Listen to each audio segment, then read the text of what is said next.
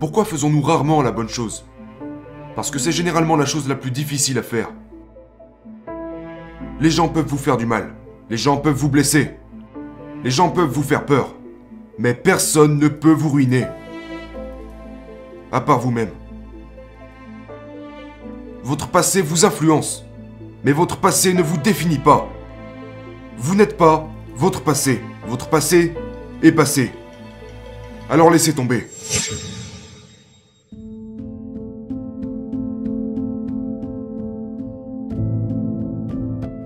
Choisissez la douleur à court terme pour des résultats à long terme. Si vous voulez être là où vous souhaitez être dans 5 ans, 10 ans ou 20 ans, vous allez devoir choisir la douleur à court terme pour des résultats à long terme. C'est le deuxième choix que vous devriez faire.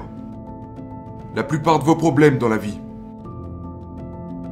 proviennent d'une incapacité à retarder la gratification. Je veux ça, je veux ça, je veux ça, et je ne peux pas me le permettre. Donc je vais m'endetter et je l'aurai quand même. La dette de l'Américain moyen est d'environ 18 000 dollars. Et leur réponse à ça, c'est Je n'arrive pas à retarder la gratification.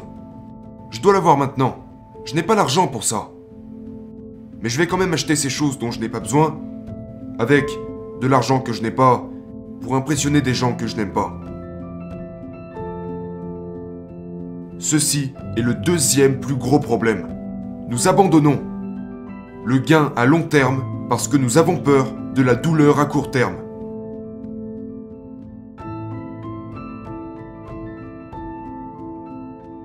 Parfois la bonne chose à faire est la chose la plus difficile à faire, n'est-ce pas?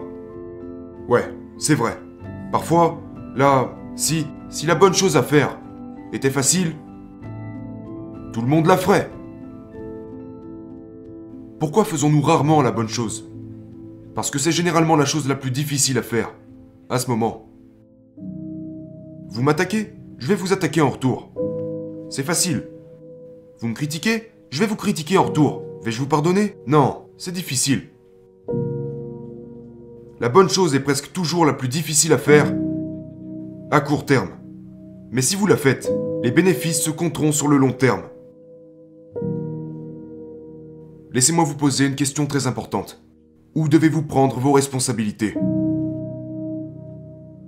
Ok, laissez-moi reformuler cette question. Qui blâmez-vous pour votre vie? Qui blâmez-vous pour vos malheurs? Qui blâmez-vous pour votre manque de succès?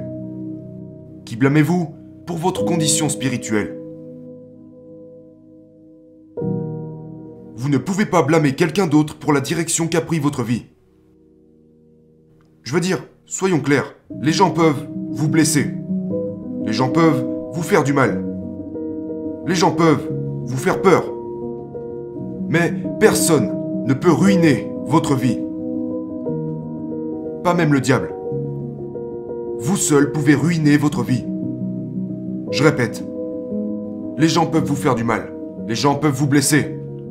Les gens peuvent vous faire peur. Mais personne ne peut vous ruiner. À part vous-même. Vos choix sont bien plus importants que votre situation. Vous êtes un produit de votre passé, mais vous n'êtes pas prisonnier de votre passé. Votre passé vous influence, mais votre passé ne vous définit pas. Vous n'êtes pas votre passé. Votre passé est passé. Alors laissez tomber. Laissez-moi vous donner une autre vérité. Peut-être que vous n'y avez jamais pensé. Vous êtes libre de choisir. Et vous pouvez choisir entre le bien et le mal, le succès ou l'échec. Vous êtes libre de choisir. Mais vous n'êtes pas libre des circonstances de vos choix. Des conséquences. Je suis libre de faire le choix que je veux dans ma vie. Ce que je mange, ce que je bois, avec qui je traîne, ce que je fais, comment j'utilise mon temps. Mais je ne suis pas à l'abri des conséquences. Et au moment où je fais ces choix, certaines conséquences entrent en action. Et si je fais les mauvais choix, dans n'importe quel domaine de ma vie, j'en paierai les conséquences. Je suis libre de choisir. Je ne suis pas libre des conséquences.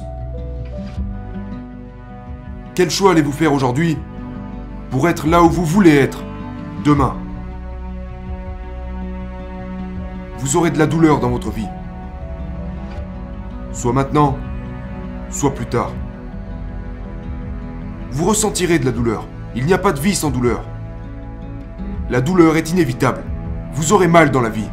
À vous de choisir à quel moment. Maintenant, si vous choisissez la facilité aujourd'hui, la vie sera difficile plus tard. A l'inverse, si vous vous engagez à fournir les efforts maintenant, la vie sera plus facile à l'avenir. À vous de choisir l'heure de la partie facile. Je travaille dur et que j'économise mon argent maintenant, ça sera plus facile à l'avenir. Ou alors je peux tout dépenser maintenant et ce sera plus difficile. Je serai endetté. Je serai dans le besoin. Vous aurez de la douleur dans la vie. Choisissez la facilité et ça sera plus difficile. À l'avenir. Parce que vous n'aurez même pas développé les bonnes habitudes. Ou alors, mettez-vous au travail dès maintenant, développez votre caractère et ça sera plus facile. Par la suite. Si je devais vous demander maintenant, je ne vais pas vous demander de le faire, mais si je vous demandais d'écrire, par vous-même sur papier, vos trois principales valeurs dans la vie, je me demande ce qu'elles seraient. Pourriez-vous même les nommer?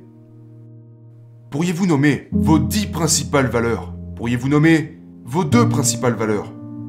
Si vous ne pouvez même pas les nommer, comment pourriez-vous vivre avec?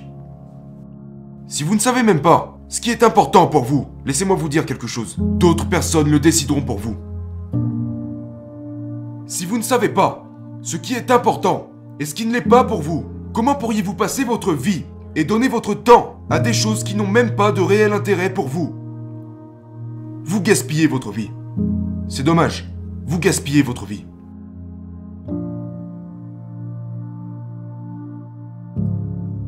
Vous devez arrêter de vous soucier de ce que les autres pensent de vous.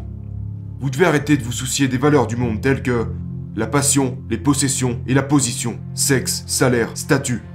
Je dois avoir telle chose. Je dois être telle personne. Toutes ces choses. Je dois avoir tout le plaisir. Je dois en avoir de plus en plus. Les gens cherchent tout ça. Vous devez, descendre de ce tapis roulant de la rat. Parce que même si vous gagnez la course des rats, vous restez un rat. Celui qui meurt avec le plus de possessions gagne. Non, celui qui meurt avec le plus de possessions est quand même mort. Et a juste gâché sa vie parce que la vie n'est en aucun cas en rapport avec l'acquisition de choses. Car nous n'emportons rien avec nous.